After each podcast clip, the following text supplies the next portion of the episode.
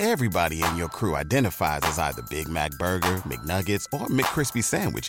But you're the filet fish Sandwich all day. That crispy fish, that savory tartar sauce, that melty cheese, that pillowy bun. Yeah, you get it.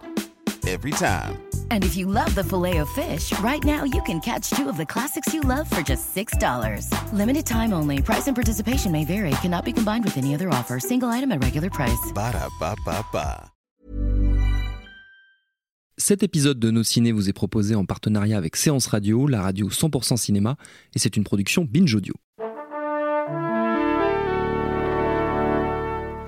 Bonjour. C'est moi Orson Welles. J'aime pas trop les voleurs et les fils de pute. Salut c'est ciné, votre rendez-vous avec le cinéma qui peine souvent à être convaincu par la musique sur grand écran. Non pas la musique de film, entendons-nous bien, ça c'est régulièrement un régal. Non, ce qui parfois nous gêne, c'est lorsqu'on tente de porter au cinéma la vie et l'œuvre de musiciens ou de groupes importants. Certes, des contre-exemples il y en a, mais pour un walk the line tout à fait réjouissant, combien de biopics fades, hagiographiques à la limite de la parodie, voire totalement embarrassant. C'est donc armé de toutes ces réticences et de ce lourd passif que nous avons abordé Bohemian Rhapsody, l'inévitable récit du parcours de Queen et de son charismatique leader à moustache Freddie Mercury, dont nous allons causer là tout de suite avec un quatuor de performeurs à la dentition remarquable réunis ici à l'antenne Paris. Lélo Jimmy Baptista, salut Jimmy.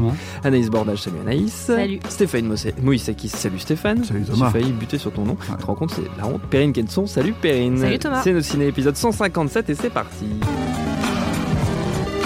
Monde de merde. Pourquoi il a dit ça? C'est ce que je veux savoir. Alors on va sans doute en reparler, mais difficile de ne pas mentionner d'emblée que le film est certes signé Brian Singer, qu'on ne présente plus vraiment, mais que ce dernier a été viré en cours de tournage alors que les deux tiers du film environ étaient bouclés, qu'il a été remplacé par Dexter Fletcher derrière la caméra, même si donc pour des raisons de droit, la guilde des réalisateurs américains a imposé que seul le nom de Singer apparaisse. Bref, le film, lui, nous raconte, on l'a dit, le parcours du groupe britannique Queen et de son emblématique chanteur Freddie Mercury, incarné ici par Rami Malek, qu'on avait découvert dans la série Mr. Robot. Mercury ayant donc mené de 70 jusqu'à son décès en 91 le groupe vers une gloire internationale grâce notamment à une poignée de tubes dont le plus fameux donne son nom au film.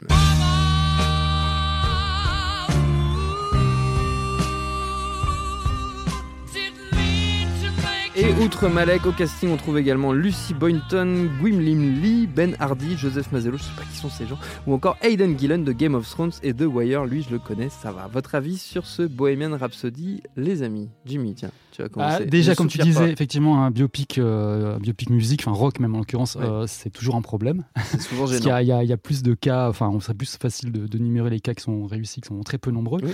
Euh, mais là, celui-là, il y a vraiment, c'est un autre type de, de- de film à problème, c'est qu'il y a carrément trois couches. Ah, C'est-à-dire que dès que t'en perds une, il y en a encore une autre en dessous. Quoi. Euh, là, la première, en fait, c'est, elle est assez euh, simple et assez attendue, on va dire. C'est que. hum, En plus, elle est illustrée par une des scènes. Il y a une scène où en fait, euh, enfin, les membres de Queen s'engueulent avec euh, le patron, enfin le, le représentant de leur label EMI, et euh, à propos de Bohemian Rhapsody justement, parce qu'ils veulent le sortir en single. Le type refuse parce que le titre est trop long et trop bizarre. 6 minutes. Voilà. Et en gros, euh, ce qui se passe, c'est que lui va dire, euh, il dit moi ce que je veux c'est une force, on s'en tient la formule, trois minutes. Et, euh, et Freddie Mercury lui répond euh, mais les formules c'est dépassé. Et là c'est quand même, enfin il y a quand même un certain aplomb de sortir un truc pareil dans un film euh, qui est genre une formule de A à Z, mais à un tel point que c'est carrément un robinet à clichés du début à la fin. Enfin pour moi c'est vraiment le biopic rock expliqué au caniche quoi. C'est on peut pas faire pire quoi. C'est-à-dire que c'est vraiment il y a tous les tous les trucs du du, du genre quoi. tous à- à empilés les uns sur les autres. Et puis surtout, enfin, le, le vrai souci, c'est que ça suit l'itinéraire d'un groupe, donc Queen, qui a vraiment pas une histoire très intéressante. C'est-à-dire Ouais. le vrai un point intéressant, c'est Freddie Mercury. Je vais revenir, revenir dessus. Mais, mais en fait, euh, c'est un groupe. Enfin, en plus, comme elle est présentée là, c'est vraiment mode Wikipédia, c'est-à-dire. Euh, chaque, chaque euh, comment dire, euh, événement se suit les uns après les autres. Il n'y a jamais de problème en fait. C'est-à-dire que dès qu'il y a un problème, c'est résolu en deux secondes. Euh, et le, le summum est atteint vraiment sur la fin euh, quand euh, il va, bon, ça se termine en 85 donc, avec le Live Aid, le concert Ouais. du Live Aid. Et en gros, euh, le, le- la même journée, Freddie Mercury a réussi quand même à retrouver son- le type dont il est amoureux et qu'il a cherché pendant des années, à se réconcilier avec ses parents et à faire le plus gros concert de sa carrière, enfin un des plus gros à, ce- à ce stade-là en tout cas. Euh, Enfin tout ça euh, comme ça, quoi. Voilà, on se lève le matin, tout va bien, quoi. C'est Et, une, belle, jour- une belle journée. Voilà une petite journée quoi. Et euh, donc voilà, mais après tu te dis bon, encore, on s'arrête à ça. Ah, les dialogues aussi. Faut, enfin, faut pas, je vais pas revenir trop dessus, mais, mais vraiment, les dialogues, on dirait qu'ils ont été écrits par Paolo Coelho. Quoi. C'est incroyable. c'est, c'est, c'est que des trucs à la demain et le premier jour du reste de ta vie, des trucs, des, espèces de maximes de motivation. Et, et, en fait, ça encore, on va dire, bon, bah, on s'en arrêterait là. Ce serait un, un, des nanars de l'année, le troisième derrière Fleuve Noir et Star is Born. Et euh... Ça dénonce, ah, hein. Direct, ça, ça dénonce. Ça ah non, Star is Born, faut... Il y, a un truc, quoi. Euh, bref. Et... Mais après, bam, on arrive sur la deuxième couche de, de mer, j'ai envie de dire, où, où, vraiment, là, en gros, le problème, c'est Freddie Mercury. C'est-à-dire qu'en gros, au lieu de, ce, bah, le film aurait dû se focaliser vraiment beaucoup plus sur lui, sur ses zones un peu sous zone d'ombre, parce que c'est quand même un personnage assez, euh, assez euh, à la fois charismatique, mais aussi un peu paradoxal. C'est-à-dire c'est quand même un gars qui a une confiance en lui qui est incroyable. Enfin, il arrive à tenir un stade dans le creux de sa main, et en même temps, il sait pas trop qui il est où il va, ce qu'il veut faire. Donc il y a un peu un truc intéressant à voir là-dessus. Euh, bah, ça, on, on s'en sert pas vraiment. Quoi. C'est vraiment, on, suit le groupe, comme je disais tout à l'heure, voilà, événement après événement. Et, euh, et le seul, les seuls trucs qui se montrent, bah, les, sa sexualité évoquée, mais finalement pas tant que ça, enfin très très euh, très très sommairement. Et, euh, et le SIDA euh, s'est utilisé comme une espèce de gadget narratif, puisqu'en fait, le, le, pour le coup, le film s'arrête en 85, il a fait son premier test en 86, il a été diagnostiqué en 87. Donc en gros, ce qui se passe dans le film, ça n'est jamais arrivé. Et, donc c'est utilisé pour juste donner au concert du Live Aid une espèce de pour le monter pour le monter en meringue quoi. Voilà. Et le, troisième problème, qui est pour moi le plus important, c'est que bah c'est pas un film quoi. Enfin c'est une pub, c'est une pub, une espèce de pantomime un truc de théâtre, je sais pas. Mais euh, c'est, j'ai jamais, euh, il y a très peu d'idées de mise en scène, je trouve. Euh, on sent pas qu'il y a un réal. on a l'impression que c'est une équipe de pubards. oui, voilà. Bah, on sent qu'il a l'impression que c'est une équipe de pubards. Et on en parlait juste avant l'émission avec Stéphane. Mais effectivement, enfin moi je suis pas extrêmement fan de Queen, mais j'apprécie quand même. Puis en plus j'ai grandi dans les années 80, donc forcément j'apprécie par défaut. mais le truc, c'est que à aucun moment on a l'impression de voir un concert, de voir ce groupe. Enfin, on pourrait avoir au moins un petit frisson de temps en temps, mais effectivement il y a rien du tout. C'est le frisson de la. Frisson de la honte, non, il est là. Le frisson de la honte, il est là. Il est très présent. Voilà. donc, euh, donc oui, voilà. Euh, Bohemian Rhapsody, n'allez pas le voir. Enfin, je je, peux pas rajouter. Euh, un caniche. Éventuellement, éventuellement. Anaïs. Bah, ou alors attendez qu'il sorte en streaming euh, parce que je pense qu'il a quand même la, le potentiel de devenir un peu un objet culte dont on peut se moquer, quoi. Parce que comme tu disais, ah c'est quasi parodique. Donc en fait, le film, lui, se prend très au sérieux, mais en vrai, on pourrait complètement le regarder pour s'en moquer. moi, j'aurais dit même plus qu'une pub, c'est vraiment un c'est-à-dire que euh, ils ont ils sont hyper contents parce qu'ils ont les droits de, des chansons et du coup euh, ils enchaînent toutes les chansons de Queen, mais c'est hyper cut. Euh, on sent effectivement que plusieurs réalisateurs sont passés dessus et du coup il n'y a aucun moment de respiration. Toutes les scènes sont vraiment enchaînées, c'est hyper haché. Et en fait, on prend jamais le temps de vraiment se poser avec eux, de comprendre comment ils ont écrit ces chansons, comment ils les ont composées. C'est juste c'est hyper caricatural. On a un moment, ils sont en train de se disputer, et puis là, ah, super, j'ai une super idée. Et en fait, bah, et paf, ça fait euh, We Will Rock You, quoi. Et en fait, c'est ah, pour toutes les chansons, c'est comme ça. C'est-à-dire qu'ils sont un peu, euh, ça leur sort euh, comme par magie, de nulle part. ils sont à la campagne, et puis tout d'un coup, il a Bohemian Rhapsody qui lui vient comme ça. Et, deux secondes après, Bohemian Rhapsody devient la plus grande chanson de tous les temps. Ça, c'est génial parce que je crois que c'est le premier biopic que j'ai vu où, il essaie de montrer l'inspiration en film. Et c'est complètement nul. Et c'est hyper raté, quoi. Et alors vraiment, comme tu disais, il y a aucun choix de, mise en scène. Et ce qui est horrible, c'est qu'au lieu de nous montrer, je trouve que Rami Malek dans les dans les scènes de concert euh, s'en sort plutôt bien. Il a il a pas mal de charisme. Et au lieu de nous faire une belle scène de concert, on a plusieurs fois où en fait pendant les chansons, on nous montre des espèces de montages affreux.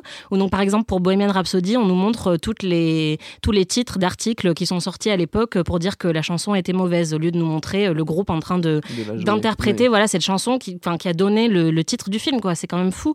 On a un autre moment où ils nous font une succession de toutes les villes dans lesquelles ils ont fait des concerts. On a les, noms des villes qui apparaissent à l'écran au lieu de nous montrer les concerts. Enfin, c'est hallucinant, c'est hyper euh, pauvre en fait euh, en termes de mise en scène. Et après, c'est regardable quoi parce que tous les plans sont quand même assez jolis enfin on sent qu'il y a de l'argent qui a été mis dedans quoi les, costumes sont jolis les décors sont jolis mais il y a aucun plan qui reste en fait euh, y a rien de mémorable quoi. Et puis euh, le problème c'est aussi que Rami Malek en dehors des scènes de concert, il a quand même ses fausses dents qui l'empêchent de parler quoi. C'est-à-dire qu'il peut pas, il peut pas hein. enchaîner trois mots sans baver et sans se, retenir de baver.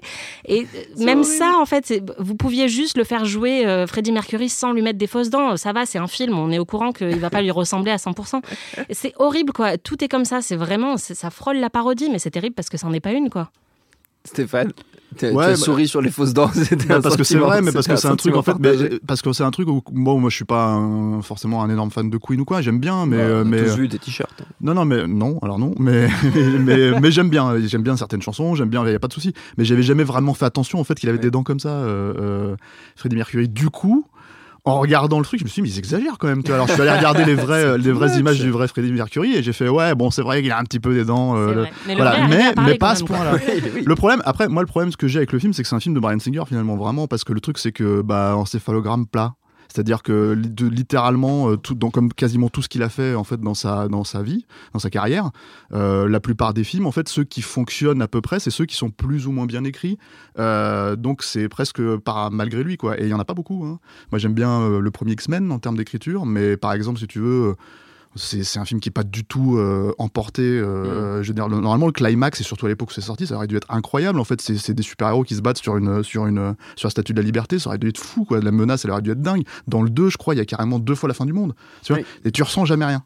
Et là, c'est exactement pareil. Ce qu'on disait donc avec, avec Jimmy avant, c'est que le, le, concert de Live Aid à la fin, normalement, en fait, c'est surtout les chansons qui jouent, ça devrait un petit peu titiller les couilles, quoi. Tu vois quelque chose, tu vois, tu devrais sentir, ah bah ouais, quelque chose, tu vois. Bah, non, mais voilà, ça, non, mais ça devrait te titiller, tu devrais te dire, putain, il est en train de soulever euh, un milliard de spectateurs, en gros, quoi, tu vois, euh, euh, par, par, par son talent, quoi. Et jamais, tu as effectivement les plans de Luma, les plans de machin, et attention, il y a full infographique et tout ça, etc. etc. Tu, tu penses que le mec se lâcherait? Voilà.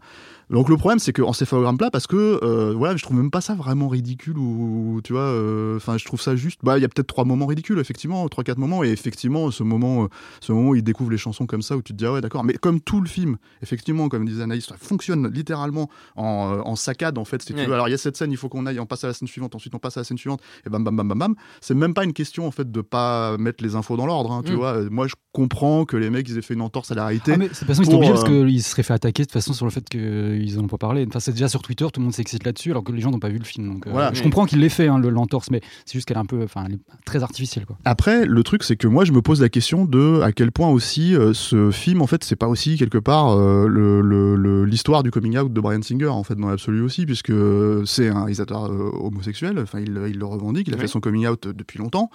Et en fait, il y a, alors effectivement, c'est des clichés, euh, tu vois, la façon dont c'est présenté. En tout cas, moi, j'ai plusieurs histoires sur ce sujet-là. À chaque fois, ça ressort de cette manière-là. Mais euh, c'est euh, limite le truc le plus habité du film, en fait. Ces moments où lui se pose des questions. Parce que, pour le coup, ça prend au moins trois quarts d'heure avant d'être vraiment traité alors que c'est traité en filigrane à droite à gauche, si tu veux, comme quoi, bon, bah, il regarde des mecs de travers, les mecs le, lui sourient euh, dans un dans, les routiers. Enfin, c'est, non, mais c'est oui, c'est des clichés, quoi. Mais le truc, c'est que c'est que c'est des trucs que tu as vu dans, dans, plein de films, quoi. Mais euh, et du coup, tu as tous ces trucs là euh, où tu te dis bon, c'est, c'est pas fin, hein, mm. mais c'est mais c'est émaillé contrairement au reste du film quoi. Donc du coup j'ai l'impression que c'était peut-être le point d'ancrage euh, de, Singer. Lui il est revenu hein, il faut aussi préciser ça il est revenu sur le montage du film hein. c'est à dire qu'en fait euh, Dexter Fletcher il a tourné 16 jours je crois. Mm. et après en fait euh, il a fait jouer en fait son pouvoir Brian Singer. Il a récupéré le montage du film. C'est censé être son c'est pour ça qu'il le signe aussi. C'est censé être son film hein, à la base. C'est juste il y a 16 jours où, il s'est fait porter pâle quoi. Mais le truc c'est que mais il n'est pas revenu après Thanksgiving voilà, c'est ça. il s'est fait virer. Voilà. Mais, euh, mais voilà, donc le, le, pour moi, le film, fait, il, est symptomatique de, de par exemple, de, des problèmes qu'on a dans Valkyrie, des problèmes qu'on a dans tous ces films-là, en fait, mm. où un élève doué, où c'est vraiment, en fait, tu te dis, mais avec ces sujets-là, ça devrait être des films de dingue, mm. vraiment des films de dingue. Alors peut-être pas euh, Bohemian Rhapsody, mais euh, en tout cas, ça aurait pu être un peu sympa à suivre, un peu enlevé, puis il y avait moyen de faire des vraies scènes de cinéma. Et comme d'hab avec Singer, bah, c'est des films, quoi. Voilà. Perrine? Bah, je vais revenir un petit peu sur ce, que, ce que vous avez dit. Je suis tout à fait d'accord sur le côté enchaînement de scènes. Moi, quand je suis sortie, je me dis c'est un film bullet point. C'est-à-dire que clairement, on a, euh, bah, il a fallu parler de tous les passages obligés. Mmh. Et tous ces passages obligés sont entre-temps euh, des moments qui, pour moment, il y a, y a, des, pour moi, je trouve qu'il y a quelques moments, parfois, de temps en temps, une scène, une séquence, un truc, où tu te dis Ah putain, c'était ça. Vous l'aviez le sujet du film. Vous l'aviez euh, la solitude de, de Mercury, son, ses doutes. le film n'a pas d'angle. À aucun moment, le film n'a un angle. À aucun moment, il essaye de me raconter quelque chose sur Freddie Mercury. Il est juste un espèce de, de Freddie Mercury, il a pris la drogue. Freddie Mercury, il, est, il, était queer. Il est, carrément allé euh, hyper queer quand il était à, Berlin. Enfin, ils ont, ils ont. Et il y a un truc, si je dis pas de bêtises, le film a, été approuvé par les autres membres de cuir. Les membres les, produits, même produits, chapeautés, ils étaient sur le plateau. Et, eh ben, je trouve que c'est très problématique et que ça se sent. C'est-à-dire que non seulement personne n'existe dans ce film en dehors de Freddie Mercury, et résultat, dès qu'on voit les membres du groupe, c'est des gars sympas, quoi. Ils sont sympas tout le long, quoi. C'est-à-dire qu'ils ont rien qui dépasse à aucun moment. Donc pour un biopic sur un groupe de rock, c'est quand même d'une sagesse, d'une, c'est gentil gentil quoi. C'est-à-dire qu'il y a personne. Ouais, Grand Max, il y a le batteur, il a un petit peu volage quoi. Wouh, folie de la vie quoi. Donc résultat, c'est quand même, il y a, y a, ça, c'est jamais jamais rock'n'roll, jamais ça nous sort du truc. Je trouve que c'est c'est vraiment tristoun. Après, moi je trouve que Rami Malek, pour le coup, ok, ses fausses dents, elles sont super gênantes et que il est très emmerdé par ce truc-là. Et oh, le pauvre, je souffre pour lui à chaque fois. Je me dis il va avoir des problèmes de daft. Enfin bon, vraiment, je m'inquiétais mais euh, nettoyer ah non mais non c'est pas ça mais tu sais à force de ah frotter et tout enfin je m'inquiétais vraiment pour lui. des vite peut-être. Ah bah, un truc un peu un peu sale quoi. Mais euh, voilà mais je trouve que quand même il se démerde comme il peut avec ce qu'il a et c'est vraiment pas si mal. Et honnêtement alors peut-être que vous ça vous a pas du tout convaincu mais moi par exemple je suis une très grande fan de Queen pour le coup j'adore Queen et euh, je me suis sentie un peu récompensée sur la fin un tout petit peu quand même parce que j'ai l'impression d'avoir subi clairement le film pendant tout le long genre, oh, mon Dieu, mais racontez-moi quelque chose. N'essayez pas de faire, faire, juste des petits interstices de quelque chose. Racontez-moi quelque chose. Et à la fin, euh, j'avais et comme le film est un film karaoké, c'est-à-dire qu'on lance une chanson et la salle euh, a presque envie de se mettre à chanter parce qu'on connaît la chanson, on est content eh bien, euh, j'avais très peur que quand on arrive au live aid, pareil, les chansons soient cut et puis on était genre, oh, frustration. Et le fait que la scène dure, qu'on ait vraiment quatre chansons, que ça soit une scène de concert qui vraiment perdure, et Dieu sait que je l'ai vu le, concert de live aid 85, ça m'a fait du bien en fait. C'était juste une, je me suis sentie légèrement récompensée à un moment donné. J'ai enfin j'ai les chansons en entier, enfin je suis contente, enfin j'ai un moment où je, peux admirer un peu Queen sur scène. Cinq minutes, quoi. Ça m'a fait du bien. Après, euh, la, séquence en elle-même, elle est tout le temps interrompue parce qu'ils ont besoin de combler. Ils n'avaient pas le courage, ni potentiellement les idées pour filmer qu'un concert. Mm. Ils sont obligés de faire des coupes avec les plans des parents, les gens dans des bars, les gens de. Euh, des, coupes partout. Le public en CGI. Ah, le public en euh, CGI, bien, bien le CGI. ça se voit bien, bien. Ils n'ont pas de tronche, les gars. Donc, c'est juste. ça, c'est quand même assez frustrant. Mais les plans de scène et je trouve que pour le coup Rami Malek il se donne il, il, y va et j'y ai un peu euh, j'y ai cru parce que tout le, reste, tout le reste était tellement pas là tellement inhabité comme film que ces 20 dernières minutes ça doit durer 20 minutes à peu près ces 20 dernières minutes arrivent comme un véritable soulagement par rapport à tout le reste qui est un ouais voilà encore une fois c'était un très bon terme de la part de Jimmy c'est Wikipédia quoi. Mais, mais c'est un peu quand même aussi un truc de, de fanboy. Enfin c'est ah, clairement c'est un truc pour, récompenser la fangirl en moi. C'est à dire c'est un truc moi j'étais contente parce que j'entendais les chansons que moi j'écoute depuis que je suis toute mm. petite. Et j'étais ravie de, de pouvoir euh, scander dans ma tête ou tout bas dans le cinéma pour pas emmerder mes voisins à Meurt to Fall quoi. J'étais vraiment ravie. Mais tu l'as pas euh, fait tout bas dans ta tête. je l'ai si si mais si. Anaïs elle était derrière moi. Anaïs peut témoigner. Euh, mais donc voilà donc c'est clairement ça, c'est clairement un truc de fanboy. C'est clairement un truc pour faire plaisir à ceux qui ont enduré pendant tout le film. Ça, ceux qui viennent voir le film parce que en gros, c'est le, le parce qu'ils aiment euh, Freddie Mercury. Mercury en l'occurrence. Moi, je, moi, je suis pas d'accord sur le fait que qu'on voit moins Freddie Mercury finalement que le reste du groupe dans l'absolu parce que on ne voit que lui. les autres n'existent pas. C'est par rapport à ce que disait Jimmy. Ah. Mais, le, truc, c'est vrai qu'en fait, il faut aussi dire, euh, ça avait été un souci euh, bah, à l'époque où, Sacha Baron Cohen devait faire, devait faire le, film. Et à mon avis, il aurait été pour le coup largement meilleur dans le rôle. Oh, déjà parce qu'il lui ressemble. Ouais, mais, il a les dents, il a pas besoin des fausses dents. C'est pas très grave parce que moi je suis d'accord avec Perrine, Rami Malek ça va, tu vois, c'est juste bon. Il, manque un peu de désinhibition. Euh, moi je trouve qu'il ouais, il manque surtout de. Enfin, il lui manque au moins 15 euh, kilos de muscle parce que. Ou 20 kilos de muscle, qui est un peu plus que ça quand même. Euh, dans la dernière partie de sa vie, si, si. Enfin, dans sa carrière en tout cas, tu le vois. petit Rami Malek. Ouais, ça, ça se voit par contre. Mais quand Sacha Baron Cohen devait faire le film, en fait, quand ils étaient en train de bosser sur le projet, mulig. Les mecs de Queen en fait lui ont dit ah c'est super euh, mais euh, en fait euh, pourquoi vous faites mourir Freddy à la fin du film? Il faut le faire mourir mieux parce qu'après nous il y a toute notre histoire et en fait mais tu vois on s'en fout en bah fait, en fait c'est pas vous c'est un groupe de... ils ont fait des trucs après mais tout ce qui se leur discographie c'est juste des choses des archives. Donc en gros c'est un groupe qui est vraiment ah, ils ont fait ils ont fait quand même ce fameux concert où il y avait plein de chanteurs différents Axel Rose et tout c'était super. ça c'était un truc qui était juste après la mort de Freddie Mercury. C'était un peu un truc pas improvisé mais bon. Un grand moment de gêne aussi sur plein moment. Ouais, un peu, ouais, aussi. Ouais, mais bon, euh, enfin, mais moi je trouve que justement, enfin après le truc c'est peut-être aussi le regard que j'ai sur le groupe, mais effectivement je trouve déjà qu'on les voit beaucoup trop les, les trois ouais, autres. On les voit trop, ah, on voit trop leur perruque, on voit trop on la voit tronche. trop qu'ils sont gentils. Enfin, c'est quoi mais ce mais truc justement, ce parce que- comportement Mais oui, mais parce qu'ils sont rangés aujourd'hui, ils, ils sont encore vivants. Et donc, par exemple, il y a oh, 18 000 scènes où ils, ils précisent que c'est des hommes de famille, qu'ils sont mariés, que ah non, ils sont fidèles, machin. Et tu Ils sens que c'est parce que une groupie. euh, voilà, exactement, euh, parce qu'en fait, bah, c'est Brian May et euh, Roger, euh, voilà, non, euh, l'autre. Putain, ça, on se souvient pas des noms. Euh, voilà, toi, voilà, hein. exactement. euh, John qui- Deacon, je crois, et John Deacon et- les deux Ouais, voilà. des magiciens de Levallois. quoi. C'est infernal, quoi.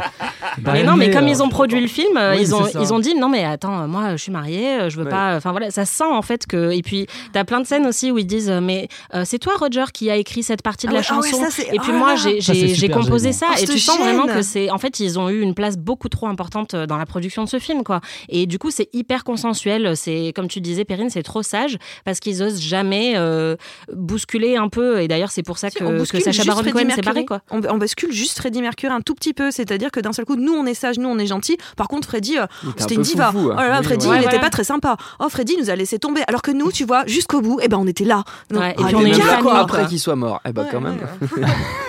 Non, et puis y a- y a- je trouve que c'est quand même hyper dommage pour un groupe euh, comme ça euh, qui, qui a quand même énormément de, de- de chansons euh, cultes.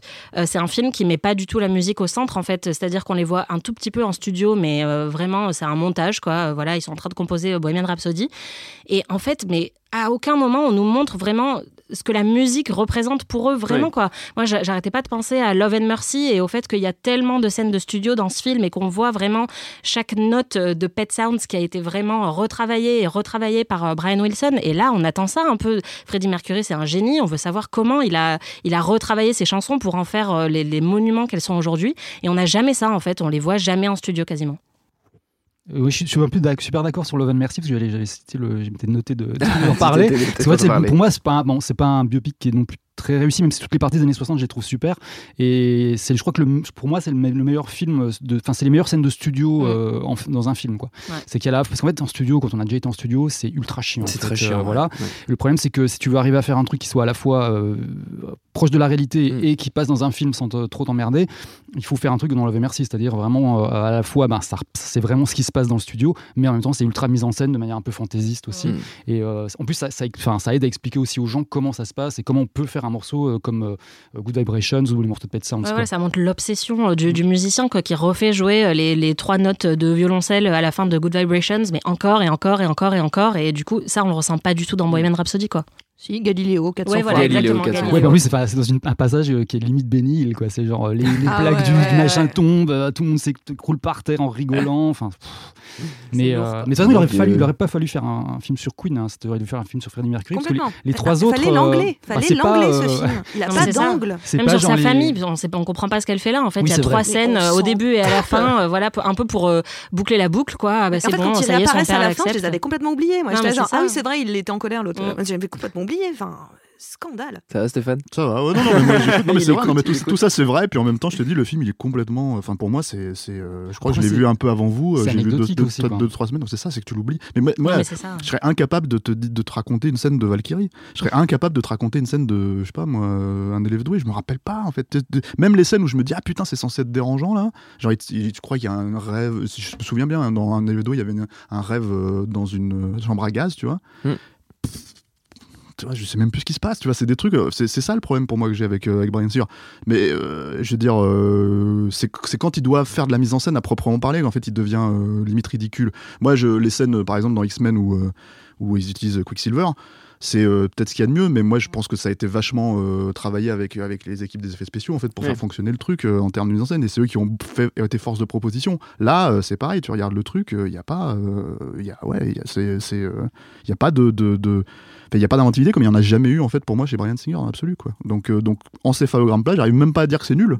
je dis juste euh, bon, euh, tu vois, ah, effectivement si vous êtes fan de Queen peut-être que la fin ça va vous faire kiffer ou alors euh, tu vois oui il joue, il joue bien ou lui tu vois, mais c'est tu vois c'est pouf. Brian Singer. C'est tout à fait acceptable. C'est acceptable. Ça, ça, existe. Tu voulais dire quelque chose Oui, juste une dernière chose, c'est je, demandais, je me demandais quelle était vraiment la part de, travail de Dexter Fletcher dessus, quelles, quelles sont les scènes qu'il a fait, parce que maintenant je me pose la question de, du, du, du, film sur Elton John qu'il doit, qu'il doit faire en fait. Euh, Rocketman. Rocketman, donc avec euh, comment Taron Egerton. sur quelqu'un qui n'est pas mort. Qui n'est pas mort, voilà, Taron Egerton qui chante. Donc non mais voilà, je me demande, voilà, comme c'est Dexter Fletcher qui est à la tête de ça, quel est vraiment son rôle et son travail sur euh, Bohemian Rhapsody parce que je suis inquiète pour Rocketman. Mmh. Mmh. Après, je crois qu'il était un peu réticent même sur ce film parce qu'en fait, à la base, il devait venir le réaliser, puis il est parti, puis il est revenu quand ils ont viré euh, Brian Singer. Donc peut-être qu'il est aussi revenu, euh, mais déjà dégoûté de la vie. Donc on ne sait pas très bien. Peut-être que Rocketman sera mieux parce qu'il sera un peu plus content d'y être là. Techniquement, euh, quand tu débarques en fait sur un film qui est déjà en prod, euh, où tu as déjà un acteur qui a quand même un fonctionnement euh, à lui, tu vois, puisqu'apparemment le clash c'était entre Singer aussi et, et, les acteurs. Tous les acteurs, ça se passait très très mal entre mm. Singer et les, autres, les autres acteurs. Et, le truc, c'est que quand tu débarques là-dedans, en fait, tu es obligé de rentrer au chausse-pied en fait dans, mm. dans, le truc donc je pense que sa marge de manœuvre elle est extrêmement limitée je pense que ça ça, ça, revient à diriger les acteurs justement mm. pour le coup dans, dans ce fonctionnement là et je pense que tu peux pas vraiment le, Enfin, moi, je vois pas comment il pourrait être vraiment à blâmer sur un truc comme hmm. ça. Euh, je crois que même que le studio, à un moment donné, a pensé à Ridley Scott, tu vois. Ce qui, ce qui aurait été drôle, parce qu'en fait, si on savait que Ridley Scott avait re-shooté, parce que c'était, je crois, il, devait, encore. C'était juste après euh, le, les reshoots de son dernier film, là, où ils ont viré Kevin Spacey. Euh, T'imagines si en fait il avait repris le truc comme ça, et c'est-à-dire qu'en fait, là, on aurait eu un, réalisateur qui a quand même une patte visuelle très spécifique qui aurait dû littéralement se fondre euh, euh, dans le non style en fait de, dans le non style de Brian Singer quoi. Donc le truc c'est que là on, on, aurait pour le coup une vraie preuve. Dexter Fletcher, moi je crois qu'il a fait un film avant. Euh, D'ailleurs, il me semble avec, avec Taron, Taron. Oui, il avait fait, un truc avec Hugh Jackman. Voilà. voilà. J'ai pas vu ces trucs-là, donc ouais, mais bon. Gentil. J'ai pas l'impression que ce soit un mec en fait dont on puisse reconnaître le style tout de suite encore là maintenant. Pas encore. Euh, voilà. Ça viendra avec, avec, Rocketman, peut-être. On verra, on en parlera. Avant de se quitter, chers amis, on ne boude pas les vieilles euh, traditions de cette émission millénaire, à savoir les recommandations. Comme toujours, vous êtes libre de vous éloigner de l'univers des biopics euh, musicaux. Vous faites comme vous, vous voulez, Jimmy Je vais en faire trois en fait, mais je vais ah, faire super ouais, vite. C'est bon. Mais non, mais prends ton temps. Prends ton temps. le, le, premier, c'est bah, en fait, vu que la structure est quasi identique, c'est le roman d'Elvis de John Carpenter. Déjà, c'est un film de John Carpenter que peu de gens connaissent. C'est un téléfilm. C'est un téléfilm, effectivement. C'est sorti en 79 qui dure 3 heures. Mmh. Euh, c'est sa première collaboration avec Kurt Russell. Tu vas tout faire. Je vais tout dire à ta place. Tu connais beaucoup trop John Carpenter. Il y a même le père de Kurt Russell qui joue le père de. Et est-ce que tu sais que dans un film d'Elvis, euh, il avait le nom de Dr. John Carpenter? Ça, tu savais Ah non, ça, je savais pas. Je te l'apprends, c'est ah, incroyable. Euh, enfin voilà, le film dure 3 heures et en fait, c'est à peu près la même construction, c'est-à-dire que c'est au moment de ce qu'on appelle le Six State Comeback mmh. chez, Elvis, c'est-à-dire le moment où il revient après 8-9 ans d'absence. Et en gros, ça commence, il arrive dans l'hôtel, il flippe à cause de ce comeback et il se met à raconter toute son histoire et à la fin on a le comeback. Et euh, enfin voilà, je le trouve vraiment super. Je sais pas si on reconnaît vraiment que c'est un Carpenter, mais en tout cas il y a vraiment une patte assez lourde quand même sur le truc, euh, notamment au niveau du chef-op et tout. Enfin, c'est vraiment la, photo est vraiment super chouette. Euh, il y a une scène moi que j'adore au tout début où Elvis et gamin ils courent dans les bois, on dirait un truc qui sort d'un Walt Disney, ça c'est incroyable. Et enfin voilà, après ça, voilà, ça dure 3 heures donc si vous pouvez le choper, regardez-le en petit bout peut-être, parce que c'est quand même assez assez lourd. C'est dense. Voilà, sinon il y a un deuxième. première reco, ça, deuxième. La deuxième, alors c'est un mauvais film aussi, ah. mais enfin par, par, rapport à Bohemian Rhapsody, mais euh, à voir quand même parce que ça c'est que c'est un seule fois dans, où j'ai vu vraiment un biopic musical où on se fout ouvertement des gens qui sont dedans. Euh, c'est pas encore sorti, ça sort normalement au début de l'année prochaine, mais c'est présenté à Paris au PIF, au Paris International Film, Fantastic Film Festival, en décembre. Euh, c'est Lords of Chaos, Jonas Ackerlund. C'est donc sur la scène black metal norvégienne et mhm. tous les meurtres qu'il y a eu. Euh, ça dure, c'est sur 3-4 ans. Et en fait, lui, Jonas Ackerlund, il était batteur de Bathory, qui était l'un des groupes de la première vague black metal. Et en fait, il connaît donc très bien le truc. Et c'est la première fois que ces personnages-là, le film est pas terrible il est vraiment c'est raté, mais c'est la première fois que ces personnages sont vraiment dépeints, euh, ah, je pense comme ils étaient vraiment, c'est-à-dire en gros des fils à papa, euh, un peu paumés, un peu débile. et un peu débiles, et pas euh, des archanges du mal, quoi. Et donc c'est assez cool. Enfin, assez, moi j'ai bien aimé cet aspect-là du film, même s'il est raté. Et bon, c'est assez rare de voir ça, quoi, de, voilà, de montrer des black metaleux qui, avec leurs parents qui leur offrent des fleurs ou qui les voient dans le, dans le garage.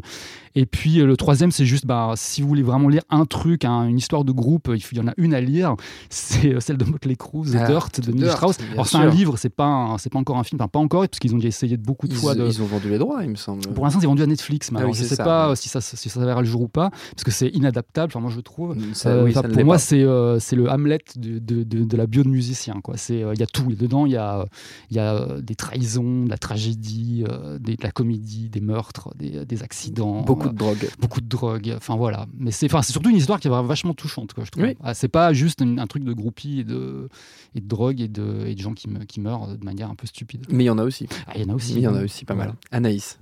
Euh, bah, moi, j'ai déjà dit tout le bien que je pensais de Love and Mercy. Donc, euh, je vais recommander un film qui s'appelle Walk Hard. Ah. Euh, plein de gens y ont pensé, tout le monde en a parlé après Bohemian Rhapsody. Bah oui, mais parce qu'en fait, c'est exactement le même film que Bohemian Rhapsody, sauf que c'est une parodie. Donc c'est ça qui est génial. Il faut vraiment faire un, euh, une double soirée, quoi, les mettre l'un après l'autre. double programme. Euh, voilà, c'est avec John C. Reilly qui joue donc une star, une star du rock un peu ridicule, qui a une blessure très mhm. profonde au début de sa vie puisqu'il coupe son frère en deux à la machette. Ça. Et c'est vraiment un traumatisme dont il va avoir du mal à, à se remettre. Euh, et, c'est génial parce que bah, ça suit vraiment la structure euh, hyper, euh, hyper classique du biopic musical. Et c'est juste une succession de tous les clichés qu'on a dans ces biopics-là. c'est super drôle, c'est très très con, mais c'est vraiment hyper drôle. c'est un peu plus court que Bohemian Rhapsody aussi, ça fait qu'une heure et demie, donc c'est parfait. Et il y a Paul Rudd dedans qui joue John Lennon. C'est juste une scène, mais c'est vraiment incroyable quoi. Donc voilà, Walk Hard. Il y a une scène où il chante enfant avec une voix de, de, vieil homme noir et c'est incroyable, c'est extraordinaire. génial. C'est un grand moment. Stéphane. Bah, en fait, elle m'a piqué Marocco. Ah, mais, mais, c'est pas. Mais euh, parce que je suis, je arrive un peu à l'arrache là. Donc, évidemment, j'ai toujours pas de reco. Euh, j'ai de reco, moi, tu sais. Mais euh, en fait, non. Il y a, y a j'avais déjà fait une reco en fait sur Clo-Clo. Euh, le film sur Claude François. Euh, donc je vais pas revenir dessus, si ce n'est juste pour dire que pour le coup, en fait, et Jimmy en parlait tout à l'heure euh, très vite, il n'y a pas de film. Moi je trouve que justement il y en a un où on montre justement la façon dont mm. l'inspiration peut arriver dans comment dire dans la dans la dans le processus de création d'un artiste et c'est dans ce film là où il y a toute une scène en fait autour de ça et notamment enfin il est autour de la piscine et comment il écrit comme d'habitude etc etc donc voilà, je, donc je refais une reco sur ce film que j'aime beaucoup. Euh, et, après, bah, en fait, le truc, c'est qu'il y a, y a un truc qui est quand même assez étonnant. Euh, c'est pas vraiment une reco que je vais faire, mais il y a un truc qui est quand même assez étonnant, c'est que on parle de cinéma ici, et Queen, en fait, a fait quand même pas mal de, de, de BO de films. Euh, et, ce qui est assez étonnant, c'est que c'était un groupe de 100 ans, Queen, clairement, mais c'est un groupe aussi qui, qui, a dépassé ça, en fait, se dépasser ce temps-là, en fait. Et du coup, c'est assez marrant en fait de se dire que les films qui, euh, sur lesquels ils ont travaillé sont littéralement ringardisés, c'est-à-dire ils étaient clairement dans leur temps à l'époque. Les chansons en soi ont peut-être pas euh, vieilli, mais euh, par contre, enfin Flash Gordon ou ah, euh, Flash euh, Savior of the Universe. Voilà. Et Highlander qui est quand même juste littéralement irregardable aujourd'hui. tu peux littéralement pas le, voir sérieusement. C'est regardable. Et, c'est un film que j'ai vu mais 30 fois quand j'étais gosse. Hein. J'adorais ce film quoi. Et, et hein, ah non mais, non, mais je trouvais ça incroyable. Lambert c'était le meilleur acteur au monde. Il était génial et tout. Et le film il est regardable. Donc du coup c'est assez intéressant. C'est juste une façon de dire voilà, euh, si on rejette un œil sur ces films-là, bon, je pense que les gens connaissent hein, Highlander et Flash, quoi.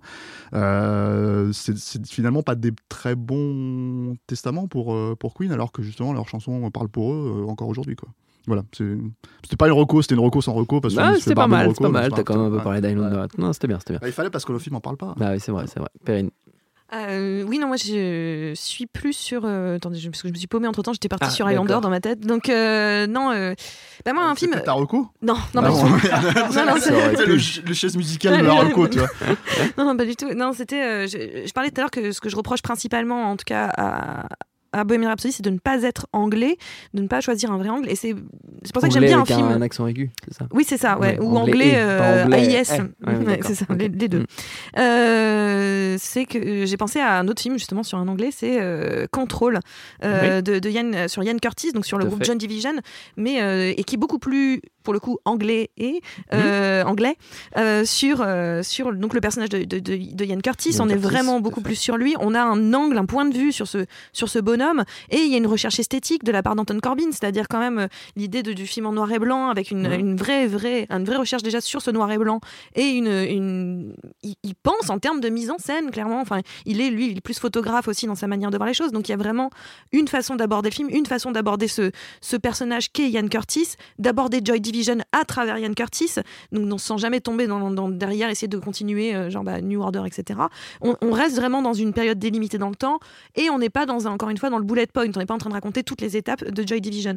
Donc je trouve que c'est, euh, pour moi, c'est ça un, biopic euh, réussi sur une figure importante de, la musique, en l'occurrence ici de, Ian Curtis. Très bien. J'en profite pour rattraper un truc qu'on a oublié dans l'émission spéciale voiture où on n'a pas parlé dans les meilleures scènes de gens qui chantent en voiture. On n'a pas parlé de la scène de Wayne's World où ils chantent Bohemian Rhapsody. C'était quand, même, c'était quand même dommage. il, est mentionné dans le film parce qu'ils font une blague là-dessus, tu vois alors qu'ils auraient très bien pu aller chercher Christophe Lambert pour qu'il joue son rôle de 30 ans avant, tu vois, ça aurait été formidable avec une moumoute et tout. Ah, et c'est ça, c'est ça qu'ils auraient dû vraiment faire s'ils voulaient faire du métal. Ça, ça, aurait été très très bon.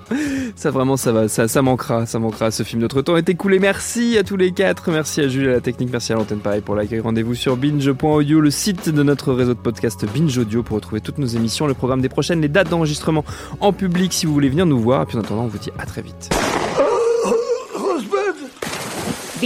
Et tout de suite, un message de notre partenaire Séance Radio. J'adore mon boulot. Vous êtes la crème de l'aristocratie française. Vous avez compris ce que je vous ai dit? Oui, cancer du poumon, inopérable. Next épisode, c'est le nouveau rendez-vous 100% série de Séance Radio avec Charline Roux et son équipe. On ferait mieux de rebrousser de main, les gars J'ai fait du mal. J'ai compromis des missions. Des policiers français, que les acheter, pas les tuer. Next épisode, le mardi à 19h sur Séance Radio, est disponible sur toutes les applications podcast.